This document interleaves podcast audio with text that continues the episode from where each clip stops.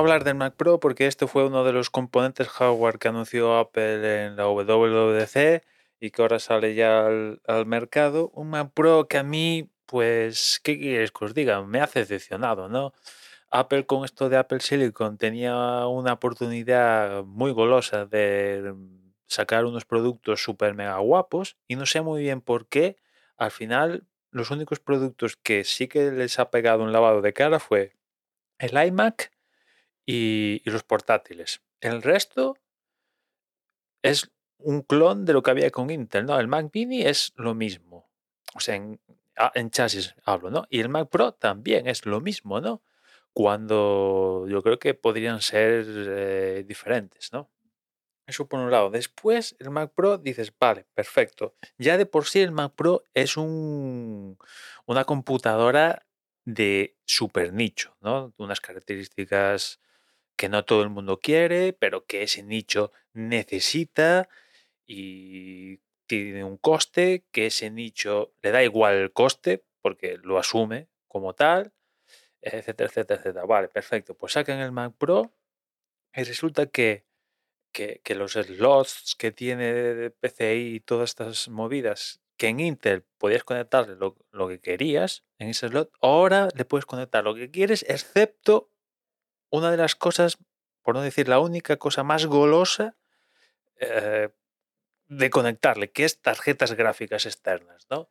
Con lo cual te anclas al poder gráfico de, ese chip M2 Ultra 1000 Plus Ultra, que para el común de los mortales es la hostia, pero para ese nicho, ese poder gráfico se puede quedar eh, e- escaso y de ahí que necesiten meterle una Nvidia, una, una AMD o lo que quieran meterle, ¿no? Está bien en, en- la presentación lo, vendieron como, bueno, estos, esta gente que necesita tarjetas externas de audio y no sé qué pifostio los va a poder conectar en el Mac Pro y gracias a- al poder de Apple Silicon pueden tener un Logic con 30.000 pistas.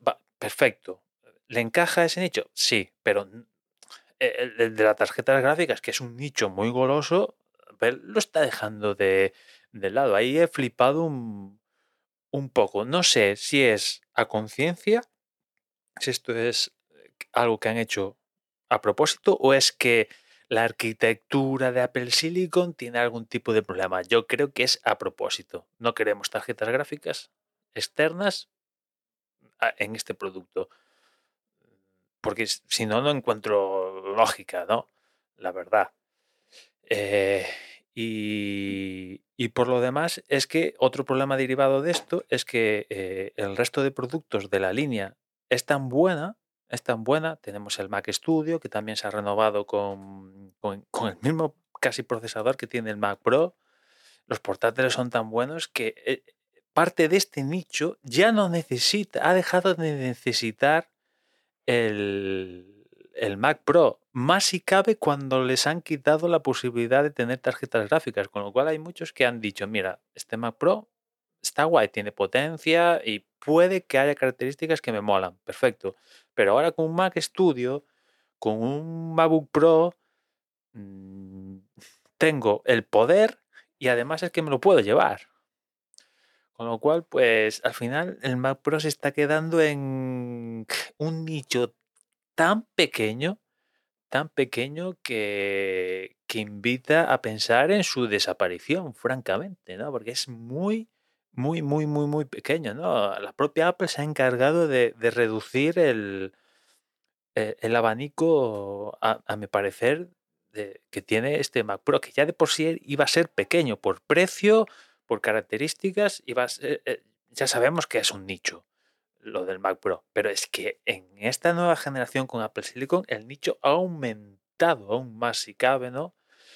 Y eso sumado a, a mí en lo particular, que básicamente eh, han tardado dos años y pico, que dices, eh, bueno, están tardando dos años y pico, entre otras cosas, porque se viene un Mac Pro, el más pequeñito, no sé qué, que van a hacer esto. No, no. Para, para hacer lo que han hecho, joder, yo no sé, eh, haberlo presentado el año pasado, ¿sabes? O sea, para hacer lo que han hecho, no creo, ¿no? Podían haberlo enseñado en no sé, han tenido oportunidades antes que sacarlo en esta WWDC, yo creo. No sé, igual estoy diciendo una locura, pero si me dices que han tardado tanto y en parte se justifica la tardanza en saltarse los dos años que ellos mismos dijeron que iban a tardar en, en hacer la transición, porque el diseño cambia por completo, han inventado no sé qué esto, lo otro, mira qué guay, no sé qué es otro tal. No, no. Mm, ponemos el Mac Pro, pim pam, y tiramillas. Pues, eh, no sé, un poco... Eh, el, resultado final es decepcionante. El poder eh, del procesador está ahí, evidentemente. ¿Es un mal equipo? Pues no, no es un mal equipo, pero ¿podía ser mejor? Sí, yo creo que podía ser mejor, ¿no? Es un poco la reflexión final. ¿Es un mal equipo? No. Sin lugar a dudas, no es un mal equipo, pero ¿Apple podía hacer el Mac Pro mejor? Sí. Yo creo que, sin lugar a dudas, podía hacerlo mejor. De diseño, características, etcétera, etcétera. Yo creo que lo podía hacer eh, mejor. Ahora bien, futuro del Mac Pro. ¿Cuál va a ser el ritmo de actualizaciones de, del Mac Pro? Porque con Apple Silicon estamos viendo como hay como diferentes velocidades, ¿no? Tenemos primera velocidad portátiles. Los portátiles, en cuanto sale un nuevo chip, son los primeros en adoptarlo. Después le sigue la gama escritorio sin pantalla. Mac Mini, Mac Studio. Y por último, por último, está el iMac, que no sabemos qué velocidad tiene aún porque después del cambio aún no ha recibido nada, ¿no?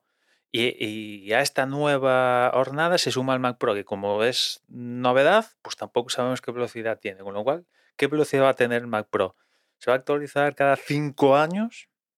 ¿Va a adoptar a la misma velocidad los procesadores en cuanto salgan que los portátiles? Que yo creo que no. Entre otras cosas, los portátiles son los primeros en adoptar el nuevo chip porque Apple no es tota, son los equipos Mac que más se venden. Y de ahí también yo entiendo que son los primeros en que sale el M2.5 para pa adentro, que sale el 3 para adentro, para adentro. Y en cambio en el otro, pues mm, se pueden permitir el lujo de, balancear la ecuación, ¿no? Con lo cual, pues, eh, en fin, poco más, poco más que decir de, del Mac Pro. Habrá a super profesionales que les encaje, sin lugar a dudas, sobre todo si necesitan conectarle cosas, tarjetas de expansión o lo que sea, porque si no, francamente, con un Mac Studio o si necesitan super portabilidad con un, con un portátil de Apple, es que tiene la potencia ya ahí, ¿no? Y encima con portabilidad. Es que, es que realmente cubre pocos escenarios el Mac Pro. En fin, nada más, ya nos escuchamos mañana. Un saludo.